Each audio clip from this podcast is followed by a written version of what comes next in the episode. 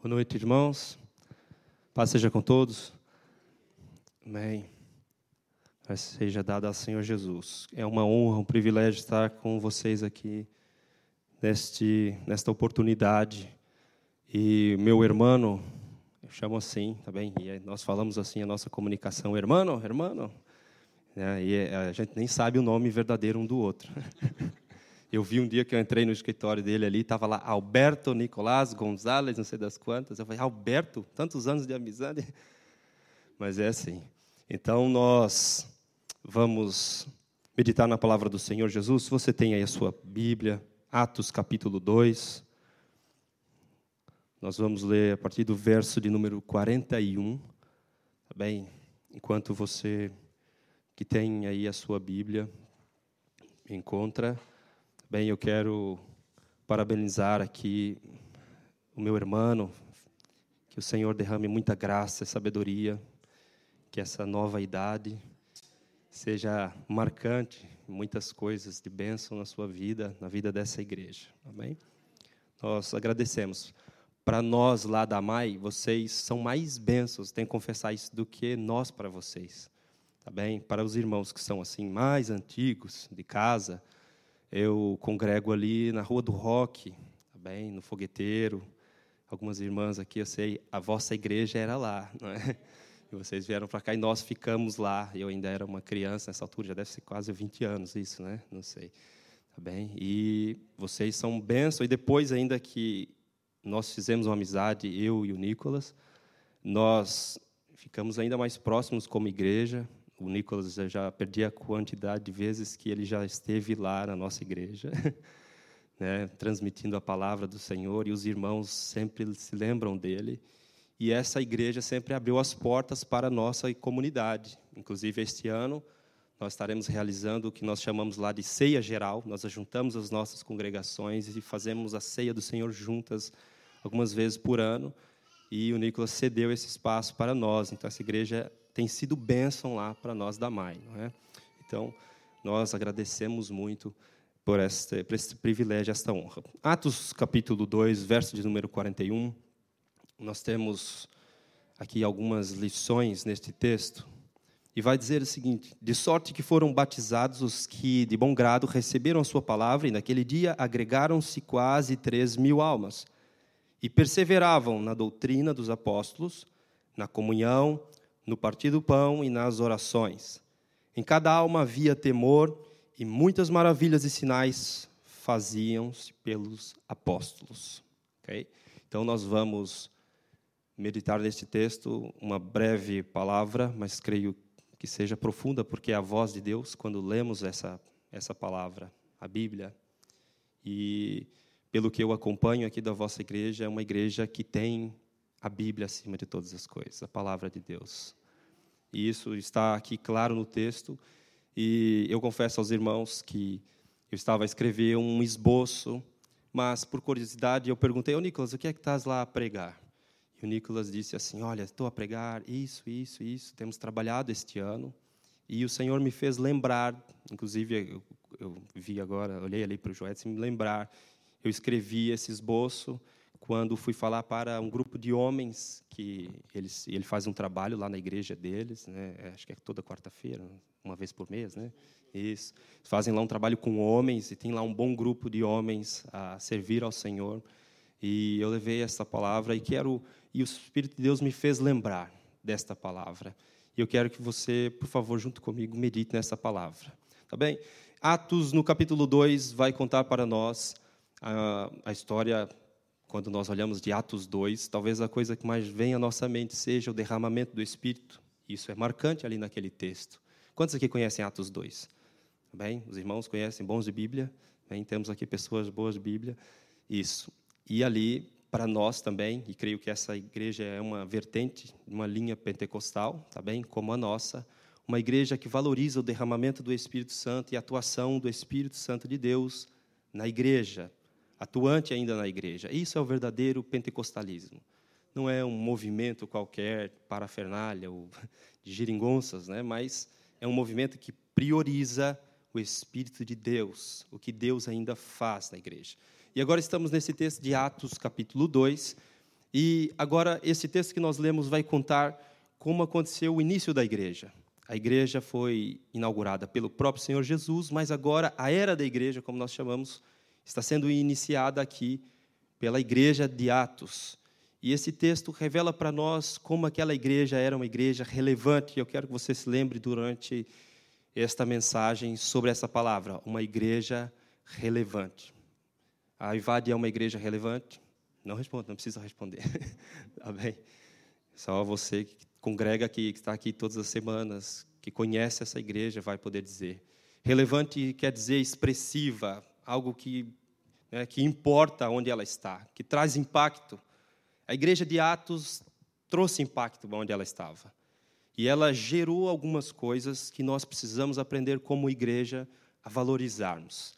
E, em primeiro lugar, quando nós olhamos para este texto, nós vemos no versículo de número 42, e se puder ficar cá atrás, diz assim: a minha tradução é Almeida, tá bem? E diz assim: perseveravam na doutrina dos apóstolos e na comunhão.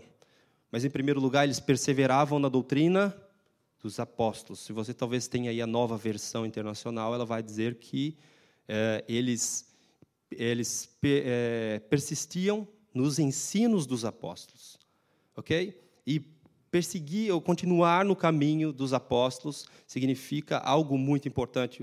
E o vosso pastor acabou de falar isso aqui, que não há coisa mais importante do que Jesus. Aqueles apóstolos, eles não pregavam outra coisa a não ser Cristo eles tiveram algo especial.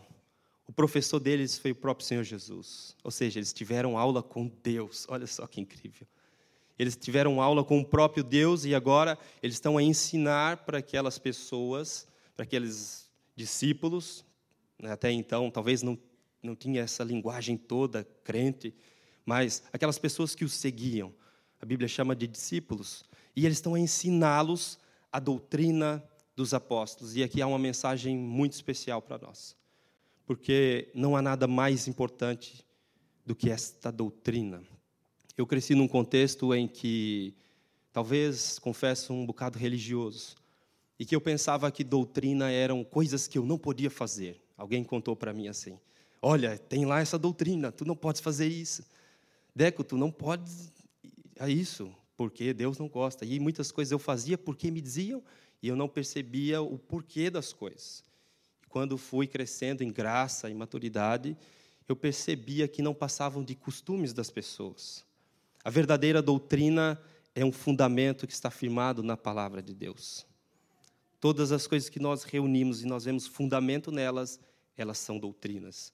E não havia coisa mais importante, ou coisas que os apóstolos mais falavam do que a pessoa bendita de Jesus. A coisa mais importante de um culto, de um evento, até mesmo do aniversário de uma pessoa tão querida, não deve ser a da própria pessoa. Não há pessoa que mereça mais honra, mais glória, como foi cantado aqui, do que a pessoa de Jesus. Não há coisa mais pentecostal do que a pregação de Jesus. Se você observou, já leu algum dia, a pregação mais pentecostal da história foi a pregação de Pedro. E Pedro, por quê? Porque ele pregou no dia de Pentecostes. Foi jogado ali, Pedro, prega aí. O que está acontecendo? O versículo de número 22, talvez uma outra oportunidade, você volta lá e Pedro vai começar a falar ali e ele vai dizer: varões israelitas, escutai as palavras a Jesus Nazareno. E começa o seu sermão. E começa o seu sermão, e começa a pregar, desenvolver o seu sermão, e começa a pregar, e lança a Bíblia naquelas pessoas, o, que, o conteúdo que ele tinha naquela altura. E ele conclui no versículo de número 36, dizendo: Saiba, pois, com toda certeza, toda a casa de Israel, que é esse Jesus a quem vós crucificastes, Deus o fez Senhor e Cristo. O sermão mais pentecostal da história começou com Jesus e acabou com Cristo. A história de Jó é linda, a história de Moisés é linda. A história de Abraão é linda, de Daniel e de tantos outros homens, de tantos outros heróis. Mas se a história deles, a mensagem das nossas pregações, começar com eles e não acabar em Cristo, a nossa mensagem é pobre. Tudo isso contribui para que seja revelada a glória de Jesus. Entende? Então a doutrina que nós mais priorizamos deve ser a mensagem de Cristo. Eles perseveravam nela, uma igreja relevante persevera na doutrina. Quantas vezes cantamos, eu quero conhecer Jesus, e desprezamos a palavra do Senhor? Quantas vezes cantamos, eu quero conhecer Jesus, nós nem lembramos a última vez que lemos a Bíblia. Eu quero conhecer Jesus. E desprezamos os trabalhos de ensino que talvez essa igreja, eu não sei o dia, mas com certeza ela tem. Quer conhecer Jesus? Valorize. Valorize a doutrina, persevere na doutrina, você vai ver como essa igreja vai ser ainda mais relevante, como Jesus vai ser ainda mais visto através da sua vida. Valorize a doutrina que apresenta Cristo, o cerne de todas as coisas. O bendito, o exaltado, o santo, o filho de Deus, o cordeiro de Deus que tira o pecado do mundo, o justo e verdadeiro, o fiel e digno, o merecedor de toda a honra, de toda a glória, Jesus, o bendito. Em segundo lugar, vai dizer o verso de número 42, que além de perseverar na doutrina dos apóstolos, eles perseveravam na comunhão. O texto ali também diz comunhão. Sabe, talvez na comunhão e no partir do pão. Sabe, quando nós estamos num momento como esse, nós valorizamos a comunhão dos santos. Nós valorizamos a casa de Deus, nós valorizamos um lugar em que Deus manifesta o seu poder, a sua graça, a sua magnitude. Nós valorizamos o que Deus fez por nós, nós valorizamos as coisas que Deus tem para nós. Quando não fazemos isso, nós faltamos com honra. Sabe, durante a pandemia, pandemia trouxe alguns problemas para nós, pelo menos lá na nossa igreja. Algumas coisas tristes. Pessoas que outrora estavam tão perto de nós, nós as vimos todas as semanas, estávamos com elas e, e nós tínhamos uma amizade assim, e de repente nós fomos obrigados a deixá-las e elas, muitas delas por motivo de saúde e medo, ou seja, outros motivos, fomos afastados das pessoas e provamos ali um bocado da falta de comunhão com a igreja. Chegamos a um ponto que, olha que saudade de ter um culto com todos os irmãos. Sabe? Acho que nenhum de nós queria voltar para aquele momento, né? Terrível que passou a terra. Mas muitas das vezes demonstramos falta de honra quando estamos na, na presença de Deus, na casa de Deus. Sabe, muitas das vezes o melhor pregador é o outro, é o da outra igreja. A grama do a relva, como diz o cara, né? A relva do vizinho às vezes é mais verde que a nossa. O melhor grupo de louvor, às vezes, é o da outra casa. Os melhores diáconos, às vezes, são. Por quê? Porque falta honra. Sabe, a comunhão nos traz honra. Nós tivemos uma, uma reunião do nosso grupo de louvor lá na igreja. Já há alguns anos eu lidero lá o grupo de louvor. E nós tínhamos uma série de pessoas que participavam e às vezes nós tínhamos algumas atitudes, tá bem? Não conte para eles, por favor, deixa que eles vejam. e às vezes tinha ali algumas atitudes. De às vezes o colega criticar o outro. Um colega falar mal do outro ou criticar, sei lá, tecnicamente ou uma postura, uma conduta. E algumas vezes eu presenciei isso. E eu reuni os meus colegas todos e eu disse para ele, olha, para eles, olha, nós vamos fazer um trabalho diferente em 2024 para a glória de Deus.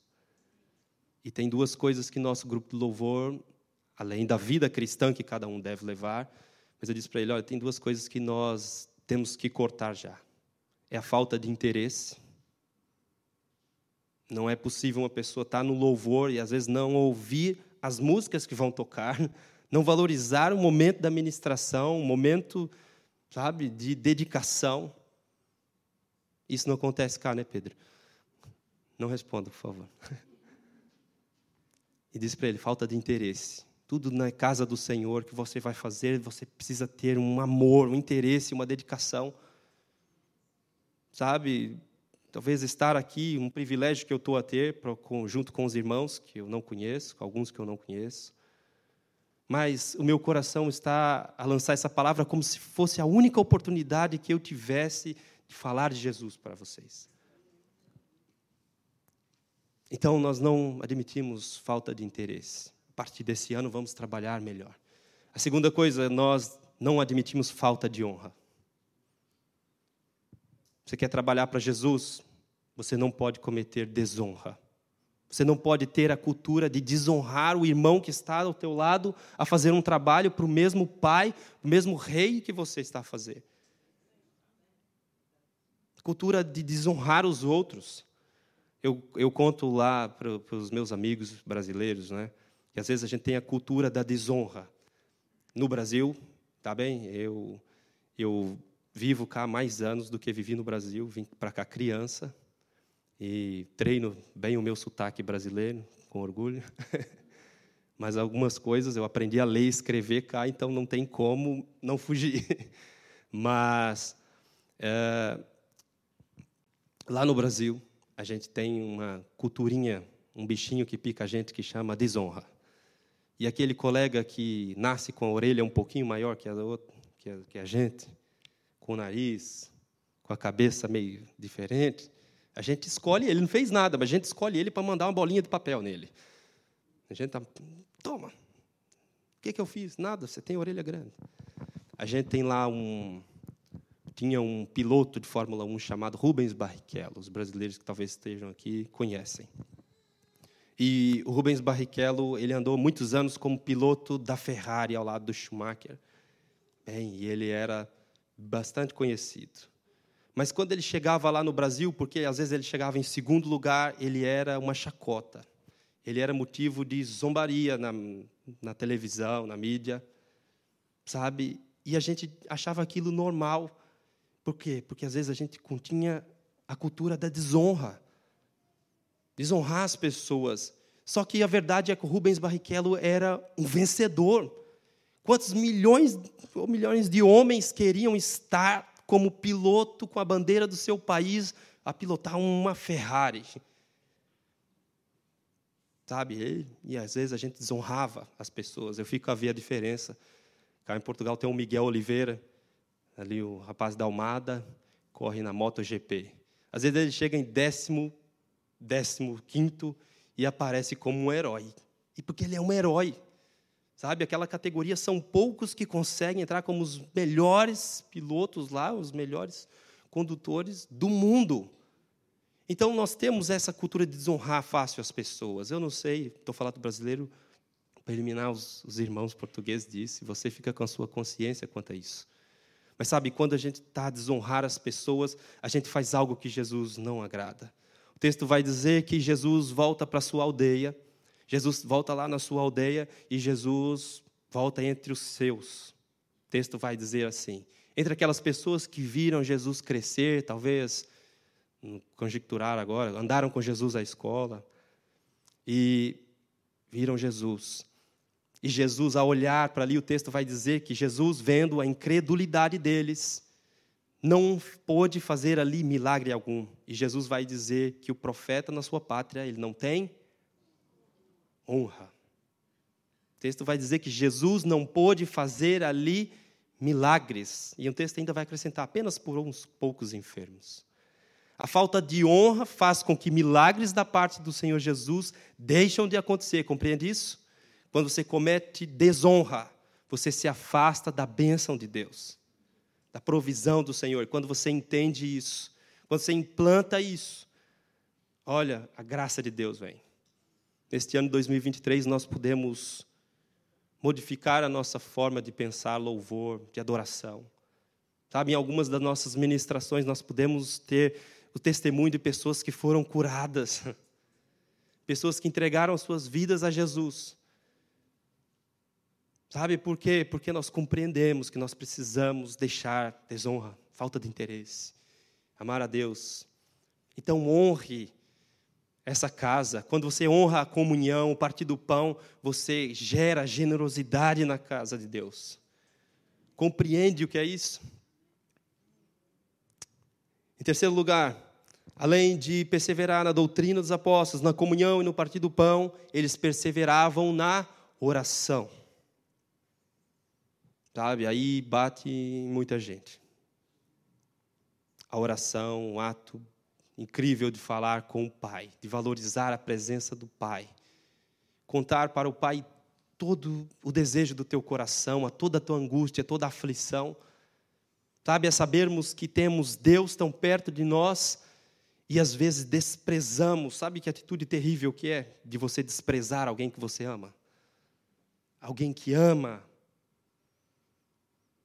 que nos ama. A oração é um ato sublime de nos curvarmos diante de Deus, de nos humilharmos na Sua presença, fazermos aquilo que a palavra nos diz. Se o meu povo que se chama pelo meu nome orar, humilhar e uma série de coisas, então eu voltarei a eles.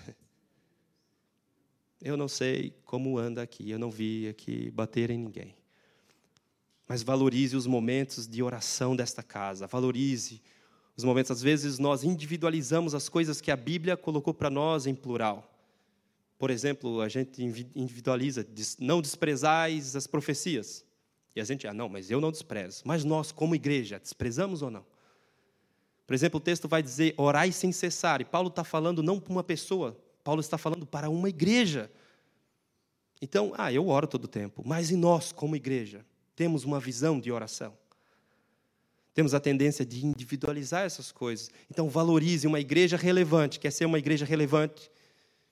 Na freguesia da Rentela, no conselho, no distrito. Precisamos orar, valorizar a presença de Jesus, falar com o nosso Pai eterno. Isto é orar, falar com Deus. Deleitarmos em Deus, na presença de Deus. Quarto lugar, Verso de número 43. E em cada alma havia temor. Em cada alma daqueles irmãos que estavam lá havia temor. Sabe o que é temor?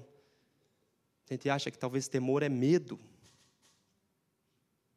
Não vou fazer isso porque eu temo a Deus, eu tenho medo de ficar paralítico, me cair uma perna, de ficar sem um olho. Temor é um respeito absoluto. Temor é a consciência de prestar contas nós levarmos uma vida, não apenas aqui, a sexta-feira, ou ao domingo, ou seja, lá os outros trabalhos, mas temer a Deus, uma consciência de que em todo tempo eu preciso prestar contas a Deus de como eu me comporto, de como eu me porto diante da Sua majestade. Temer a Deus. Aqueles homens humildes, pessoas simples que estavam se convertendo, e até também pessoas de posses, todos os jeitos ali mas elas tinham em seus corações temor. Nós tivemos aqui um momento de louvor e adoração. Houve temor em nossos corações? Às vezes falta, né? Eu me lembro de um dia que eu estava a trabalhar numa dessas ceias, que a gente chama de ceia geral lá na nossa igreja. Estava a preparar o som, os cabos e as outras coisas, e chegou no momento da ceia, eu entrei no automático. E quando o pastor pegou os elementos da ceia, o pão, o cálice. Aí a minha mente veio: olha, eu estou num culto, não sei quantos minutos. Eu não honrei a presença de Deus. Eu estou a um culto, eu prestei atenção de como fulano fala, de como fulano se veste, de como o meu filho correu, e o fulano, e tantas coisas, mas eu não valorizei a presença de Deus ainda. Sabe, temer a Deus, ter consciência plena de que nós prestamos a conta todo aquilo que fazemos ao Rei do universo. Havia temor, que essa igreja seja cheia de temor. Em quinto lugar, para nós finalizarmos, muitos sinais e maravilhas, os maravilhas e sinais se faziam pelos apóstolos. Quando lemos isso, às vezes pensamos que isso aqui é uma coisa lá de Atos, do primeiro século. Sabe, eu não sei, eu espero que cada irmão aqui tenha uma história de milagre para contar. um testemunho para contar. Que sabe, nas nossas reuniões, nossos encontros, Deus pode fazer milagre, igreja. Sabe, pessoas, através das nossas vidas, podem ser curadas, libertas, sinais e maravilhas, prodígios podem acontecer. Sabe por que, que isso acontece? Porque Jesus disse que isso pode acontecer. Eu comecei a desfrutar isso de uma forma particular, porque eu sirvo lá na igreja, auxilio lá o nosso pastor, trabalho com os irmãos, mas muitas das vezes orava para as pessoas: irmão, eu preciso de uma oração. E às vezes eu tinha mais medo da pessoa não ser curada e eu passar vergonha, do que de não obedecer o que a Bíblia diz para eu fazer. Às vezes temos mais medo de ficarmos envergonhados do que de fazer o que Jesus disse para nós fazermos. Se Jesus disse que nós colocaríamos as mãos sobre os enfermos e eles seriam curados, pelo nome de Jesus expulsaríamos espíritos malignos, falaríamos novas línguas. Quando olhamos para carta aos Coríntios e vemos a lista dos dons espirituais, aquelas coisas não são do passado, igreja do Senhor. São coisas atuais e atuantes na igreja de quem crê em que Jesus faz essas coisas. Você crê que Jesus derrama a sua graça e milagres? Só se você for sincero, quantos aqui gostariam de receber um dom do Espírito Santo? Quantos aqui gostariam de receber vários? Glória seja dada ao Senhor, venceu ali o meu tempo. Eu quero dizer, seja uma igreja relevante. Persevere na doutrina, valorize os cultos de doutrina dessa igreja, valorize a palavra. No dia que vocês cansarem do Nicolas, manda eles para lá, para mais fogueteiro, por favor. Bem, ele é uma bênção, não desonre. Nós aprendemos com ele, somos de outra igreja, aprendemos com ele. A generosidade, a prontidão, irmão. Sabe, não mede esforços, tá, me esforço todas as vezes ali, Nicolas, preciso de ti, manda, amigo. Valorize as pessoas, valorize esses, esses meninos que aqui estiveram, companheiros de louvor. Valorize, porque a vossa igreja tem um grupo de louvor que adora ao Senhor Jesus. Há muitas igrejas que tem lá, às vezes, um irmão com uma guitarra, às vezes não tem ninguém. Sabe, estão aqui servindo ao Senhor e glorificando o nome do Senhor. Que graça que nós vimos aqui. Valorize isso, valorize os trabalhos, honre a comunhão com essa igreja, valorize estar próximo das pessoas, em conhecer as pessoas. Eu falho muito nisso, às vezes eu congrego com pessoas que eu nem sei o nome delas. Meu Deus. Muito menos aonde é que elas moram. Se acontece alguma coisa com elas, eu nem sei o que é que eu faço. Não é? Valorize isso. Que essa igreja seja cheia do Espírito Santo de Deus. Amém? Hermano, muitas graças, amigo. Amém? Louvado seja o Senhor. Amém.